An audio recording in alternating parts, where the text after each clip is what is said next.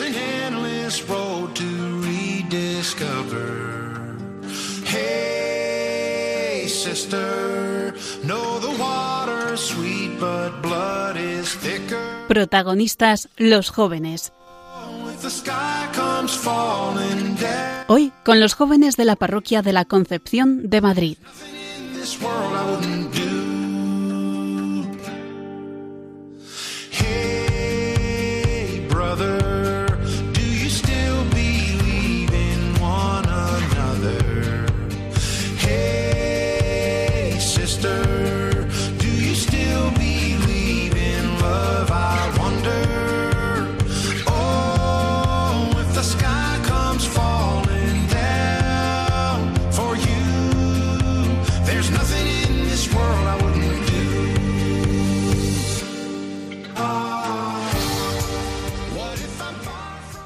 Hola, ¿cómo estás? Bienvenido a Protagonistas los Jóvenes, un programa, pues eso, de jóvenes y para jóvenes. Pero no te preocupes que la edad es lo de menos. Lo importante es no tener el corazón envejecido. En este martes vamos a acompañarte hasta la medianoche. En el programa de hoy y en los de los siguientes dos meses hablaremos de uno de los personajes más interesantes del siglo XX. Sus libros fueron los más vendidos del siglo, incluso por delante de la Biblia, y sus historias se han llevado al cine. Pero su pensamiento, su vida cotidiana y su fe son más desconocidos. Hablamos, como tal vez ya hayas adivinado, del escritor británico J.R.R. Tolkien, autor de El Señor de los Anillos. En los próximos programas hablaremos de romanticismo, de fe, del lenguaje, de cuentos, de la pérdida y el encuentro y de la alegría de la vida sencilla. Y comentaremos todos estos temas en forma de historia, tal y como nuestro protagonista lo habría hecho. Comenzamos.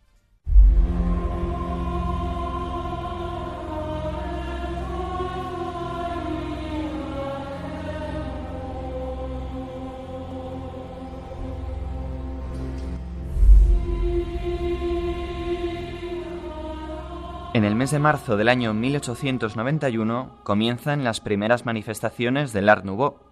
En Estados Unidos, un profesor de instituto inventa un deporte llamado baloncesto, y el Papa León XIII está a punto de publicar la encíclica Rerum Novarum, que dará comienzo a lo que hoy se conoce como la doctrina social de la Iglesia. Y mientras estos sucesos ocurren a lo largo y ancho de nuestro mundo, una joven de 21 años sube a un barco de vapor que parte de Inglaterra a Sudáfrica, en aquella época colonia inglesa. El motivo del viaje es que la joven Mabel va en busca de su prometido, Arthur, para casarse con él. Ambos contrajeron matrimonio en Ciudad del Cabo el 16 de abril de 1891 y fueron a vivir a Bloemfontein, capital del Estado Libre de Orange en Sudáfrica, donde trabajaba Arthur.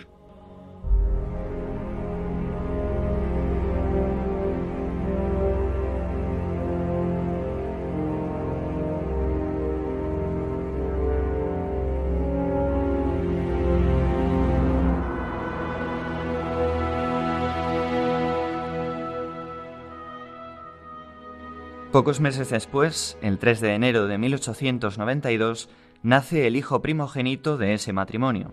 Su nombre completo, John Ronald Reuel Tolkien.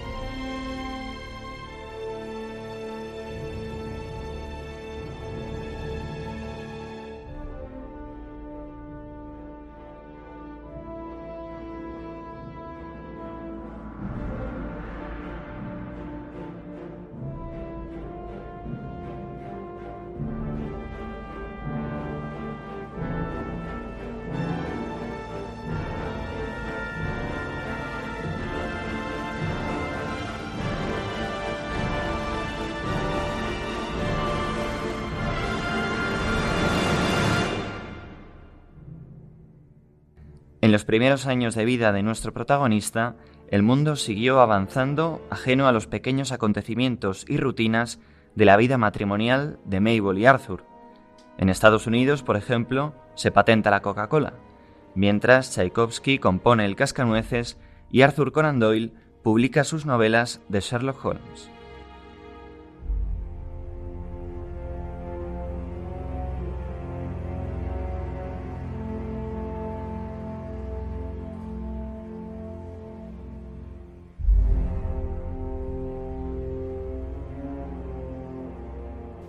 Estos acontecimientos cambiaron un poco el mundo, pero no supusieron un cambio en el día a día de la familia Tolkien. Lo que sí que les cambió la vida fue el nacimiento de su hermano Hilary. El segundo de los Tolkien no llevaba bien el clima de Sudáfrica, y eso llevó a la familia a tomar la decisión de volver a Inglaterra.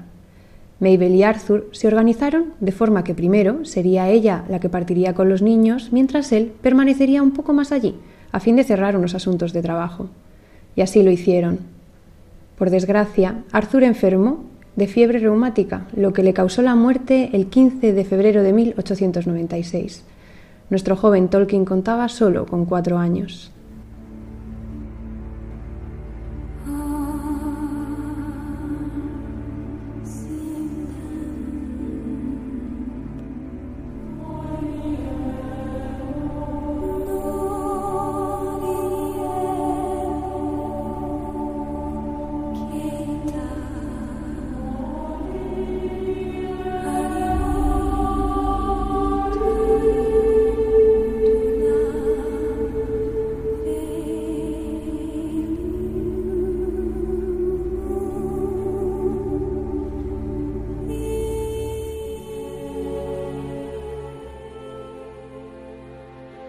Mabel se encontró entonces en la tesitura de tener que educar ella sola a sus dos hijos. Durante unos años, sin duda, podría ocuparse personalmente, ya que sabía latín, francés y alemán, y además podía dibujar, pintar y tocar el piano. Más tarde, cuando John y Hilary tuvieran la edad suficiente, deberían aprobar el examen de ingreso en la misma escuela donde había estudiado su padre, la King Edward School de Birmingham, la mejor de la ciudad.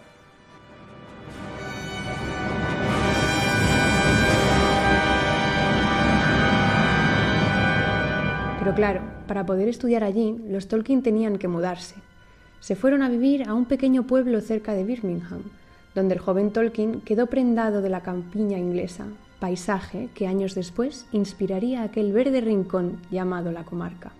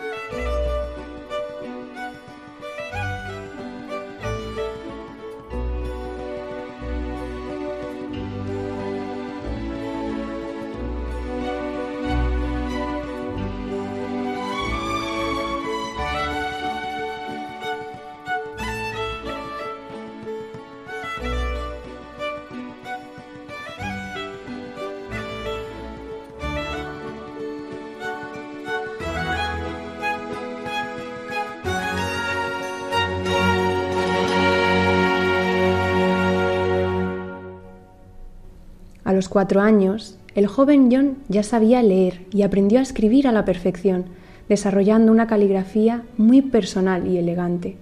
Las lecciones que prefería eran las lenguas. Muy pronto, Mabel le enseñó los rudimentos del latín, una lengua que fascinó a Tolkien. Enseguida, su madre comprendió que el pequeño John tenía aptitudes especiales para el estudio del lenguaje. Empezó entonces a enseñarle francés. No tuvo tanto éxito, en cambio, en que se interesase por el piano. Lo cierto es que parecía que las palabras ocupaban para el pequeño Tolkien el lugar de la música. Le fascinaba escucharlas, leerlas, recitarlas, casi sin importar lo que significaran.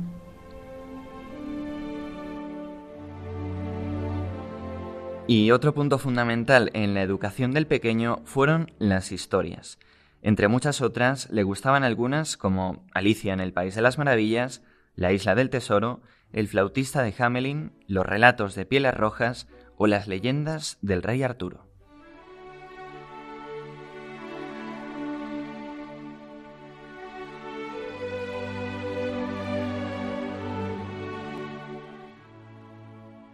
La religión había ocupado una parte muy importante en la vida de Mabel, sobre todo después de la muerte de su marido. Todos los domingos había llevado a sus hijos en larga caminata hasta una iglesia anglicana. De pronto, un día, los hermanos Tolkien se encontraron haciendo un camino extraño, a un lugar diferente. Sus pasos le llevaron a la iglesia de Santa Ana, situado en los barrios pobres, cercanos al centro de Birmingham. Era una iglesia católica.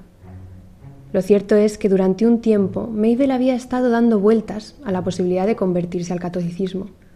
Y después de un tiempo de preparación, en junio del año 1900 fue recibida por la Iglesia romana.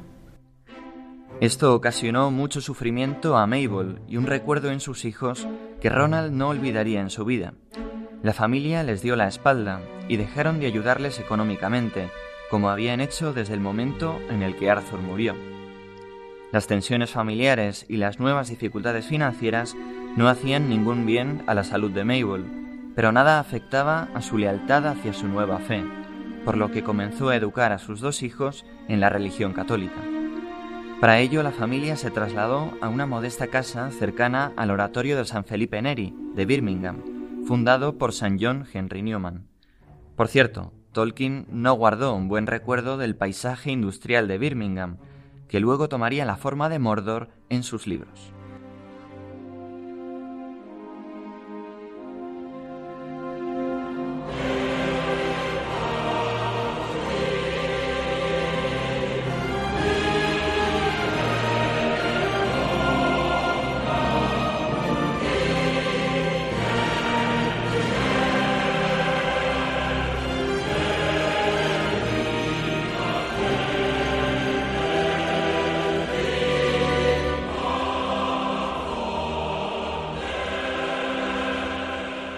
Sin embargo, el párroco del oratorio jugaría un papel fundamental en la vida de Tolkien. Era el padre Francis Morgan Osborne.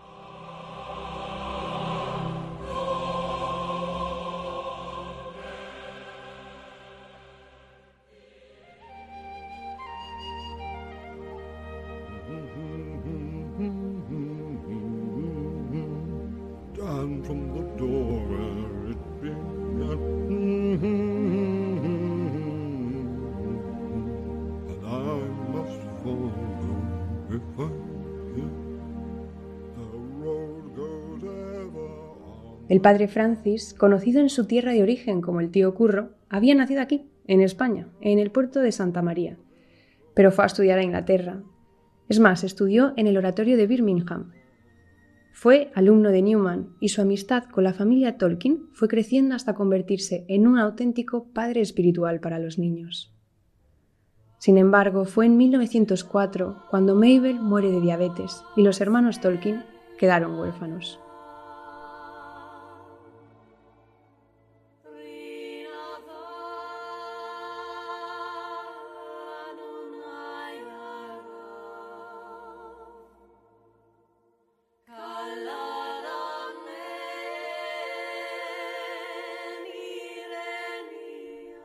Mabel quiso asegurar la nueva fe de sus hijos y pidió que el padre Francis fuera el tutor legal de los niños. Él aceptó, y pasó a mantenerlos y ayudarlos tanto en lo económico como en lo espiritual. Les buscó un buen hogar para vivir y trató de que tuvieran una educación de la más alta calidad. Así recuerda Tolkien esos años en una carta enviada años después a sus hijos.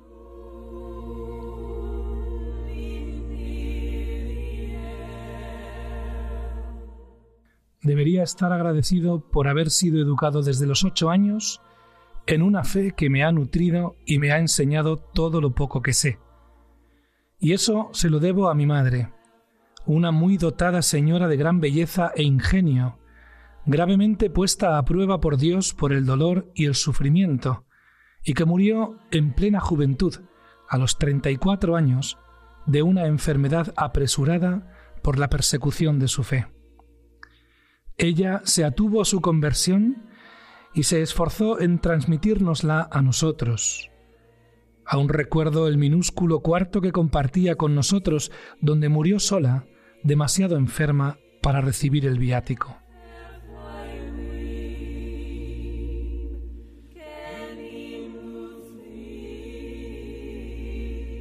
El mayor de los Tolkien, después de la muerte de su madre, siguió centrando su formación en el aprendizaje de lenguas.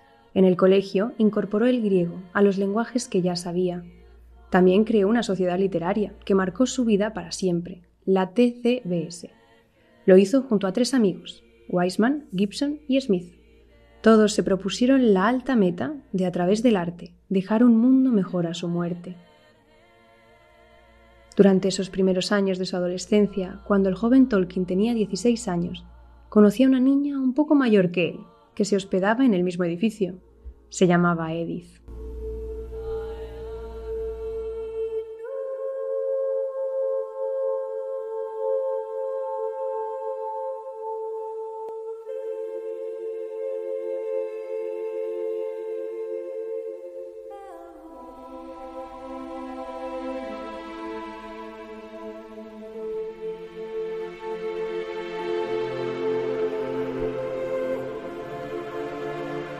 Con el tiempo, Tolkien y aquella chica morena se enamoraron, y esto, junto con el interés por la lengua y las palabras, hicieron que el joven bajara su rendimiento escolar. Tolkien necesitaba por todos los medios una beca para poder entrar en Oxford, puesto que no podía costearse la matrícula, y en su primer intento por obtenerla falló y suspendió. El padre Francis acabó por enterarse del romance entre John y Edith y habló con Tolkien, le dijo que estaba profundamente disgustado y que ese asunto debía terminar. Luego hizo gestiones para trasladar a Tolkien y a su hermano a otro alojamiento, separando de ese modo a los dos enamorados y prohibiendo que ambos se vieran. En el diario que Tolkien llevaba por aquel entonces puede leerse su amor por Edith, su dolor, llevado con perspectiva cristiana, pero también su voluntad de obedecer a su mentor. 1 de enero de 1910. Como siempre, deprimido y en tiniebla. Que Dios me ayude. Me siento débil y agotado. 16 de febrero. Anoche recé suplicando ver a Edith por casualidad. Plegaria respondida. La vi a las 12.55 en El Príncipe de Gales. Le dije que no podía escribirle y arreglamos encontrarnos dentro de dos jueves para la despedida. 21 de febrero. Vi una figura pequeña y triste chapoteando con un impermeable y un sombrerito de tweed y no pude resistirme a cruzar y decirle una palabra de amor y aliento. Durante un rato esto me animó. Recé y pensé mucho. 26 de febrero. He recibido una carta tremenda del padre Francis diciendo que no puedo ver a Edith ni escribirle. Dios me ayude. Vi a Edith a mediodía, pero no quise quedarme con ella. Le debo todo al padre Francis y tengo que obedecer.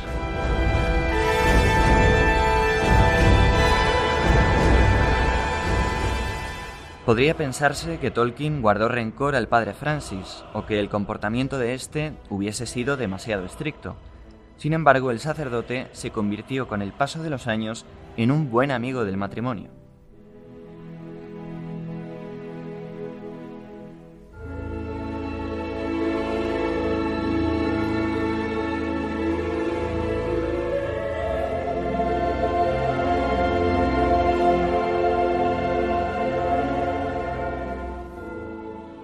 Finalmente, Tolkien consigue una beca, aunque no la mejor, y el padre Francis aporta el capital necesario para que pudiese vivir holgadamente en Oxford.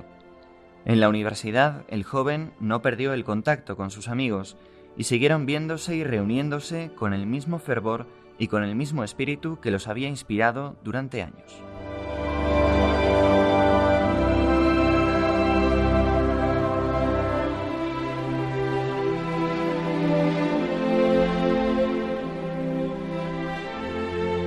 El joven empieza sus estudios de filología, algo que sería determinante para su obra posterior. Uno de los profesores que más le influyó fue Joseph Wright, que le transmitió su enorme entusiasmo por las lenguas. Wright fue siempre un maestro exigente, y eso era lo que Tolkien necesitaba. Había empezado a sentirse un poco superior a sus compañeros de literaturas clásicas, por su conocimiento mucho más amplio de la lingüística, pero ahora encontraba a alguien que podía decirle cuánto camino le faltaba aún por recorrer. Así, Tolkien se interesó por idiomas como el galés, el danés, el húngaro, el sánscrito o incluso por el euskera.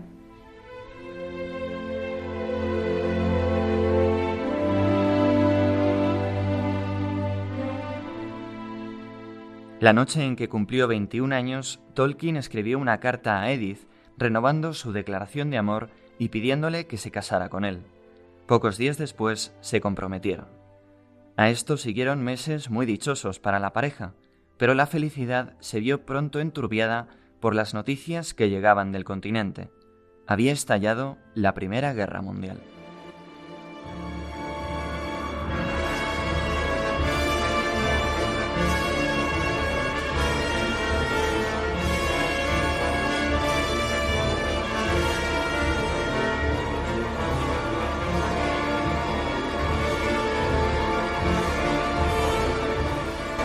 La guerra sorprendió a Tolkien sin haber completado aún sus estudios universitarios, por lo que se encontró con el siguiente dilema, alistarse enseguida o esperar a graduarse.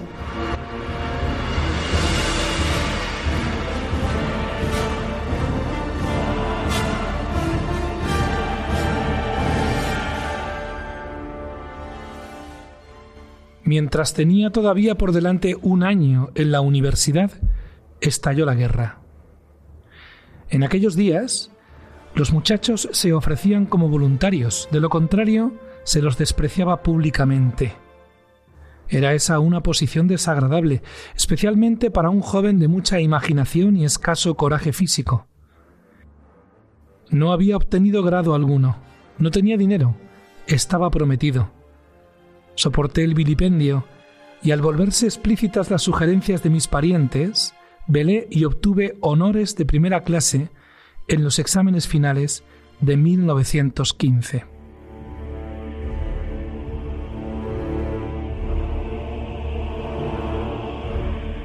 Nada más graduarse, Tolkien se casó con Edith y poco después cruzó el Canal de la Mancha hacia el frente, hacia la carnicería que fue la batalla del Somme.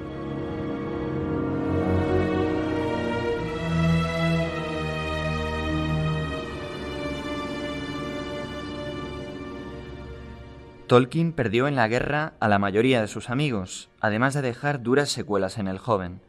Primero la enfermedad, pues contrajo la llamada fiebre de las trincheras, lo que le dejó una salud frágil de por vida. Y en segundo lugar, el horror de encontrar buenos y malos en ambos bandos de un conflicto tan terrible. A la vuelta de la guerra, Tolkien encontró trabajo en el diccionario de Oxford y poco después, en 1920, se fue a dar clases a la Universidad de Leeds. El trabajo en Leeds duró hasta 1925, cuando Tolkien retornó a Oxford, a donde siempre había deseado volver tras sus estudios en la universidad. Después de esto, podría decirse que no sucedió nada extraordinario en la vida de John. Dio clases en Oxford durante 34 años y vio la vida corriente y poco notable que llevan muchos otros eruditos. Una vida académica brillante, es verdad, pero limitada a un campo profesional poco interesante para las masas. Pero, en medio de esa vida aparentemente anodina, apareció una frase que lo cambiaría todo. Tolkien se encontraba un buen día corrigiendo exámenes cuando le dio por escribir lo siguiente en una de las páginas. In a hole in the ground there lived a hobbit. Es decir, en un agujero en el suelo vivía un hobbit. Aquella frase se convertiría después en la primera frase del Hobbit, publicado en 1937, y que se convirtió en un absoluto superventas. Ante el éxito del libro, la editorial le pidió una secuela. Tolkien entonces continuó desarrollando esa inocente historia de aventuras para idear algo mucho más complejo y profundo. Sí, señores, El Señor de los Anillos, publicado entre 1954 y 1955.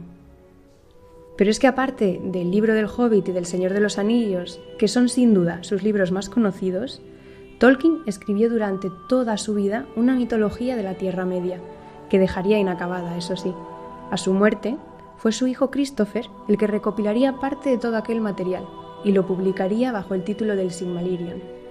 De entre todas las historias que se recogen en este libro, una destaca con luz propia, la de Beren y Lucien, se puede decir que de todos los relatos que escribió Tolkien, este es el que ocupaba un lugar más especial en su corazón, ya que Tolkien identificaba a los dos personajes principales, el hombre Beren y la elfa Lucien, con él mismo y con su mujer Edith.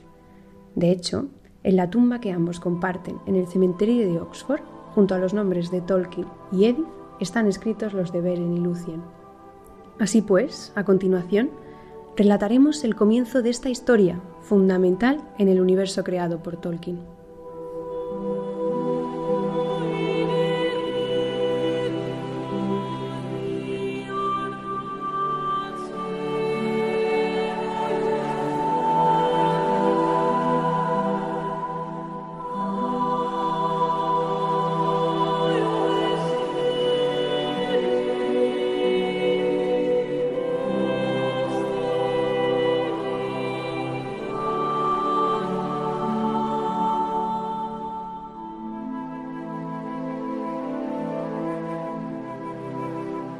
Entre las historias de dolor y de ruina que nos llegaron de la oscuridad de aquel entonces, hay sin embargo algunas en las que en medio del llanto resplandece la alegría, y a la sombra de la muerte hay una luz que resiste.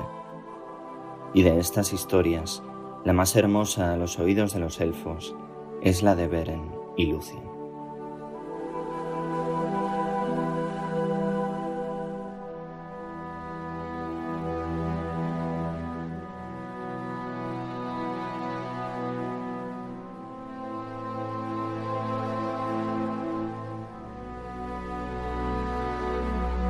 Esta historia comienza con una tragedia, ya que el padre de Beren, Barahir, fue asesinado por los orcos al mando de Morgoth y Sauron. Beren salvó la vida porque en aquel momento no se encontraba en el campamento con los hombres de su padre. Beren prometió que vengaría a Barahir y persiguió a la hueste de orcos que lo había matado. Una noche encontró por fin su refugio y allí escuchó al capitán de los orcos jactándose de sus hazañas. Entonces Beren saltó de detrás de una roca y mató al capitán, y pudo escapar defendido por los hados. Desde entonces, durante cuatro años erró Beren por la tierra de Dorthonion como proscrito solitario, y como era audaz y estaba desesperado, escapó de la muerte y las hazañas de su solitario atrevimiento llegaron a oídos del mismo Morgoth, el malvado caudillo de aquel tiempo, que puso un alto precio a la cabeza de Beren. Este se vio forzado a huir al reino escondido, no hollado todavía por pie mortal.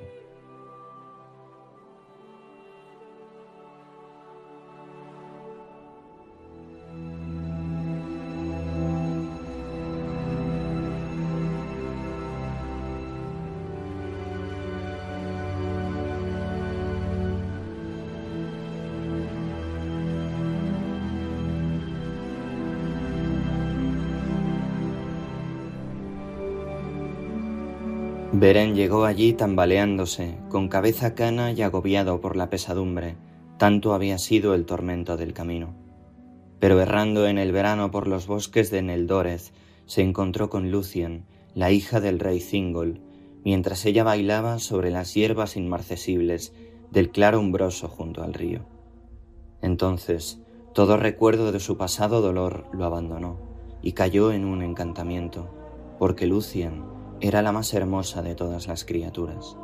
Llevaba un vestido azul como el cielo sin nubes, pero sus ojos eran grises como la noche iluminada de estrellas. Estaba el manto bordado con flores de oro, pero sus cabellos eran oscuros como las sombras del crepúsculo. Como la luz sobre las hojas de los árboles, como la voz de las aguas claras, como las estrellas sobre las nieblas del mundo, así eran la gloria y la belleza de Lucien, y tenía en la cara una luz resplandeciente.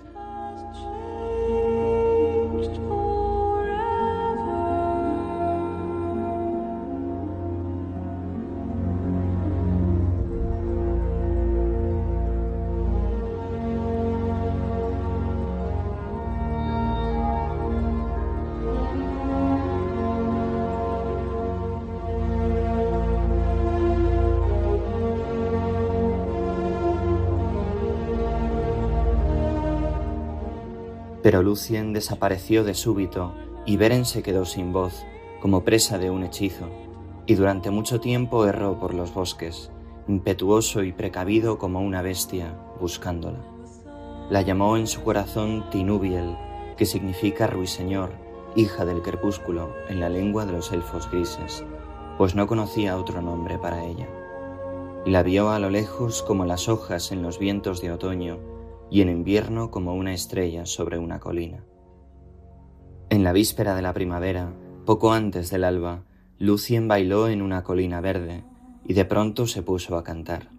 Era un canto vehemente que traspasaba el corazón como el canto de la alondra que se alza desde los portones de la noche y se vierte entre las estrellas agonizantes, cuando el sol asoma tras las murallas del mundo.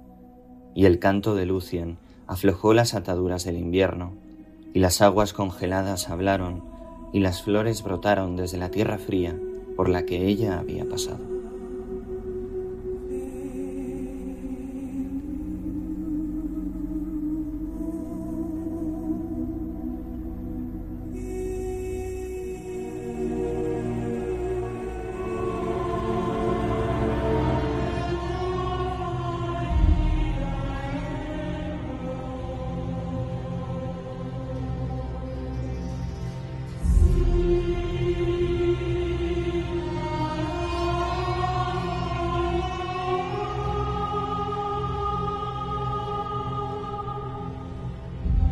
Ese momento el hechizo de silencio cesó de repente y Beren la llamó, gritando Tinubiel, y los bosques devolvieron el eco del nombre.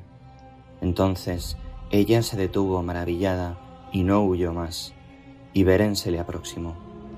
Pero cuando Tinubiel lo miró, la mano del destino cayó sobre ella y lo amó. No obstante, se deslizó de entre los brazos de Beren y desapareció en el momento en que rompía el día. Entonces Beren cayó desmayado en tierra, como quien ha sido herido a la vez por el dolor y la felicidad, y se hundió en el sueño como en un abismo de sombra, y al despertar estaba frío como la piedra, y sentía el corazón árido y desamparado, y con la mente errante andaba a tientas como quien ha sido atacado de súbita ceguera y trata de atrapar con las manos la luz desvanecida. Y así empezó a pagar el precio de la angustia, por el destino que le había sido impuesto, y en este destino estaba atrapada Lucien, y siendo inmortal, compartió la mortalidad de Beren, y siendo libre, se ató con las cadenas de Beren.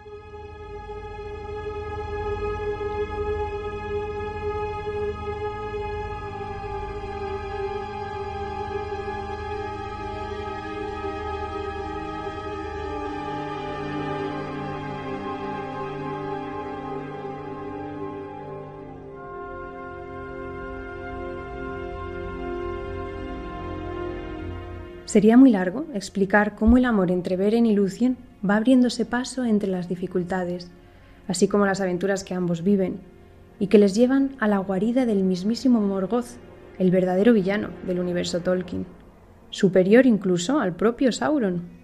Os animamos, pues, queridos oyentes, a que leáis por vuestra propia cuenta su historia. A pesar de ello, sí que contaremos el final, pues habla de cómo Lucien renuncia a su inmortalidad por el amor de Beren, tal y como luego hará Arwen en El Señor de los Anillos por el amor de Aragorn.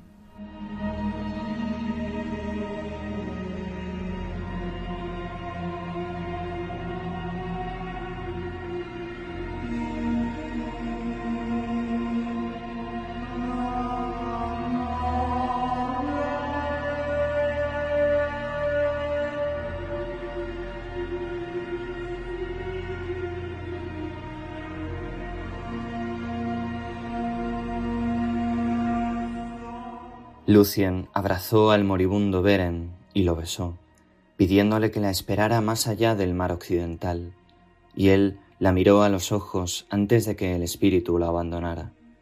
Pero la luz de las estrellas desapareció y la oscuridad cayó aún sobre Lucien Tinubiel. Pero el espíritu de Beren, a requerimiento de Lucien, se demoró en las estancias de Mandos, el juez y señor de los muertos, resistiéndose a abandonar el mundo mientras ella no fuera a decir un último adiós a las lóbregas costas del mar exterior, en el que se internan los hombres que mueren para no volver nunca más. Pero el espíritu de Lucien se oscureció y por último huyó volando, y su cuerpo quedó tendido sobre la hierba como una flor tronchada de súbito y que por un tiempo no se marchita.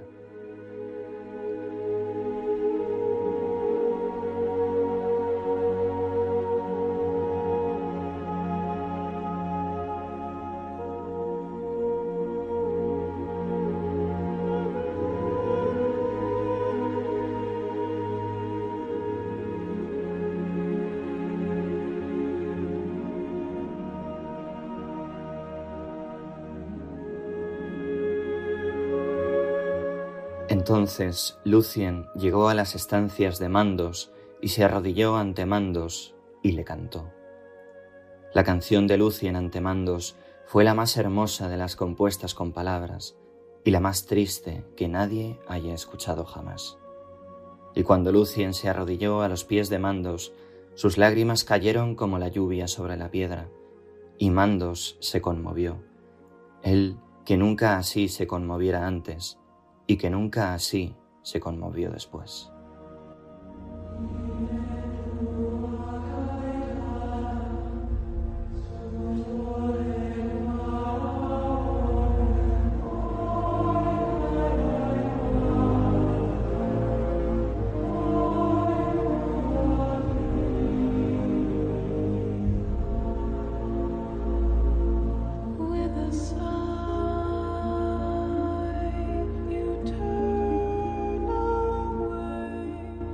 Tanto, Mandos convocó a Beren, y como Lucien se lo había dicho a la hora de la muerte, volvieron a encontrarse más allá del mar occidental.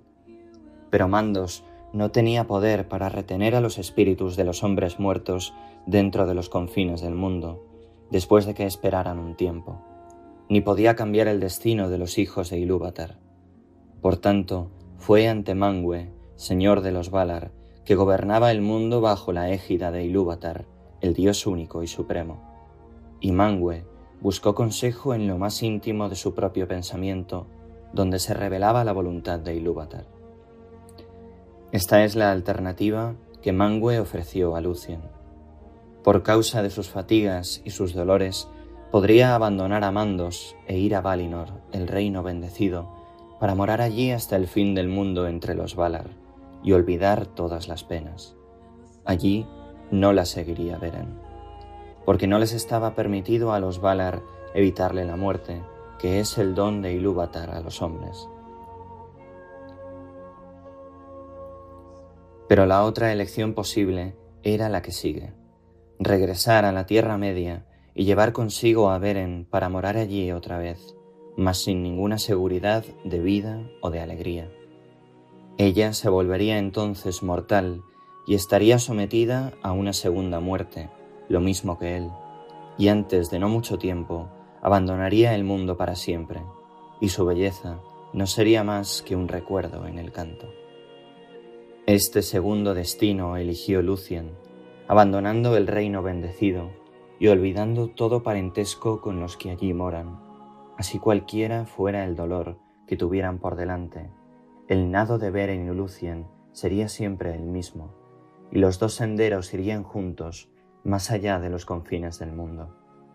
Así fue que sólo ella entre todos los elfos murió realmente y dejó el mundo mucho tiempo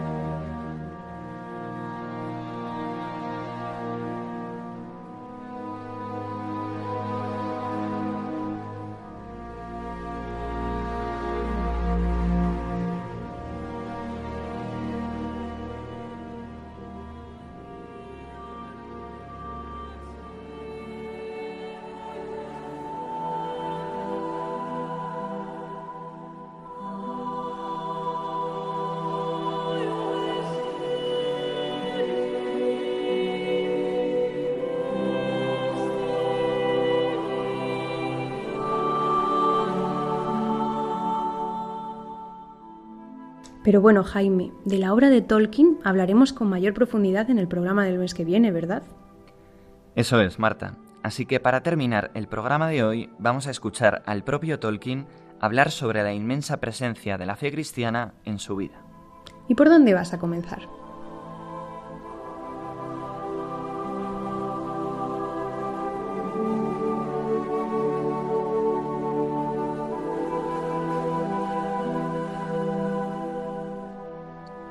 Pues vamos a empezar por una carta que le escribe a su hijo Michael en 1963, cuando Tolkien tenía 71 años. Una carta en la que muestra su amor por la Eucaristía.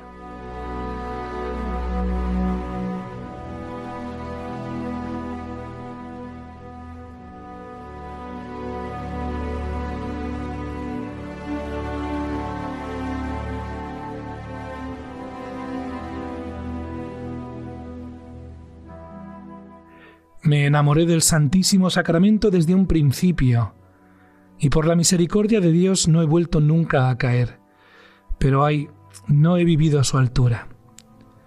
La única cura para el debilitamiento de la fe es la comunión, aunque siempre es Él mismo perfecto y completo e inviolable. El Santísimo Sacramento no opera del todo y de una vez en ninguno de nosotros. Como el acto de fe, debe ser continuo y acrecentarse por el ejercicio. La frecuencia tiene los más altos efectos. Siete veces a la semana resulta más nutritivo que siete veces con intervalos. En esta otra carta, escrita también a su hijo mucho tiempo antes, en 1941, le decía, Desde la oscuridad de mi vida tan frustrada, pongo delante de ti lo que hay en la tierra digno de ser amado el bendito sacramento. En él hallarás el romance, la gloria, el honor, la fidelidad y el verdadero camino a todo lo que ames en la tierra.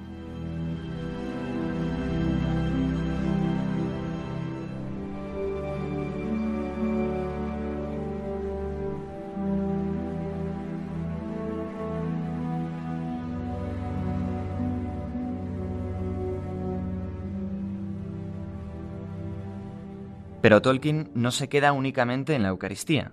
En otra carta le habla a su hijo Christopher, que estaba luchando en la Segunda Guerra Mundial, sobre el ángel de la guarda.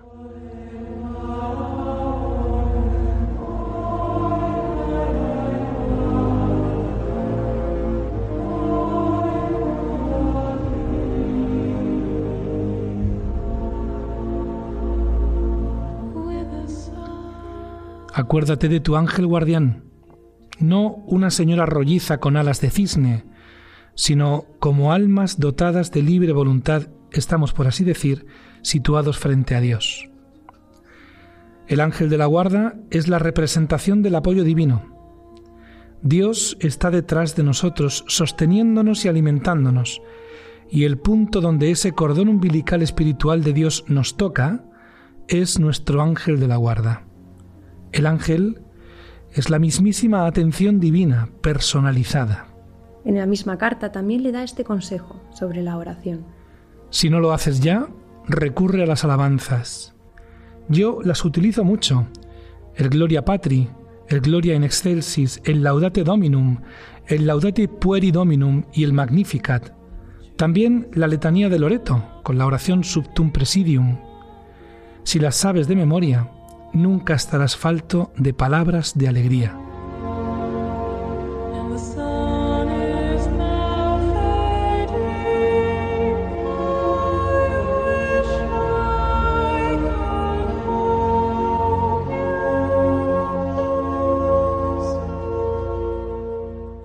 Y ya que estamos en el año de San José, fíjate en esta otra bonita anécdota que le cuenta también a su hijo Christopher.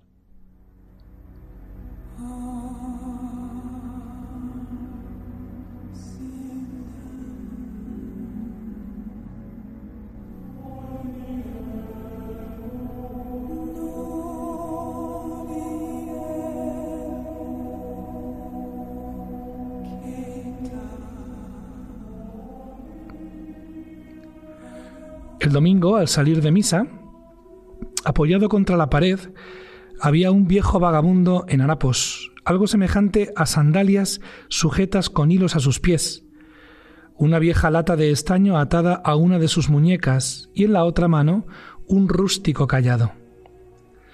Tenía una barba castaña y una cara extrañamente limpia de ojos azules, y miraba fijamente a la distancia sumido en algún profundo pensamiento arrebatador, sin hacer caso de la gente y, por cierto, sin mendigar.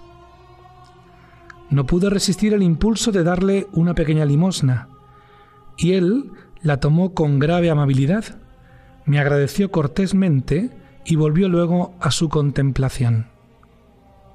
Por una vez, logré desconcertar al padre Francis al decirle que el viejo se parecía mucho más a San José que la estatua que había en la iglesia. Parece ser un santo vagabundo. Luego me enteré de que aquel hombre había asistido a una misa temprana, había recibido la comunión, y su devoción era tan evidente, tanto, que muchos se sintieron edificados.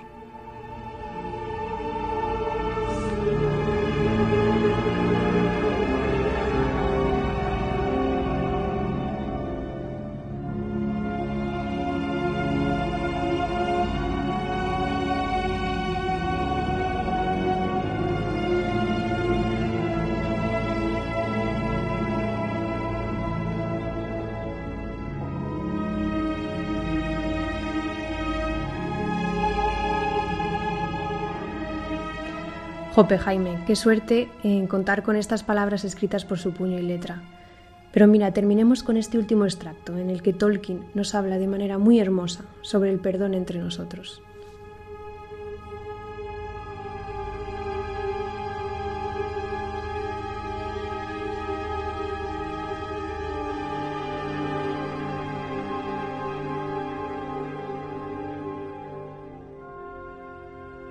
Está en nuestro poder como miembros de Cristo hacer con eficacia regalos como el siguiente.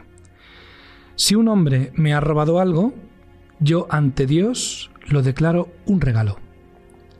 Me parece probable que semejante regalo tiene efectos sobre la situación del culpable ante Dios. Y en cualquier caso, en todo verdadero deseo de perdonar, debe estar presente el deseo de que esto debería ser así. Sería magnífico que en el momento de comparecer en el juicio para responder de innumerables cargos por males perpetrados contra nuestros hermanos, uno comprobara inesperadamente que muchos de ellos no han de ser presentados en absoluto, y en cambio que tiene uno participación del bien ocasionado por el propio mal.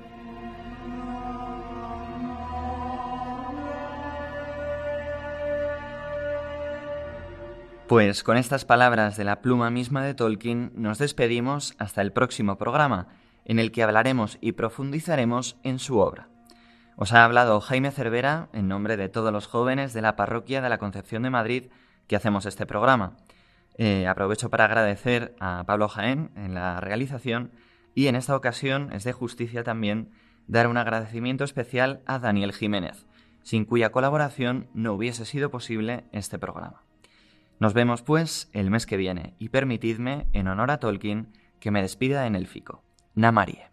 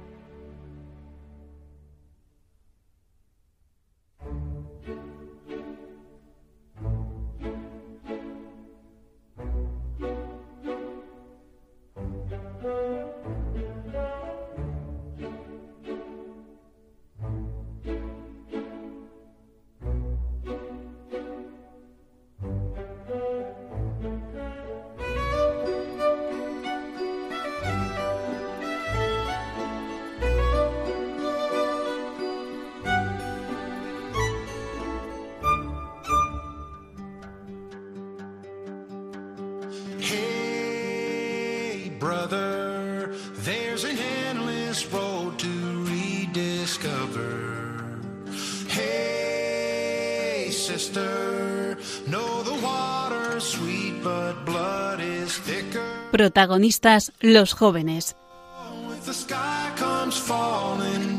Hoy con los jóvenes de la parroquia de la Concepción de Madrid.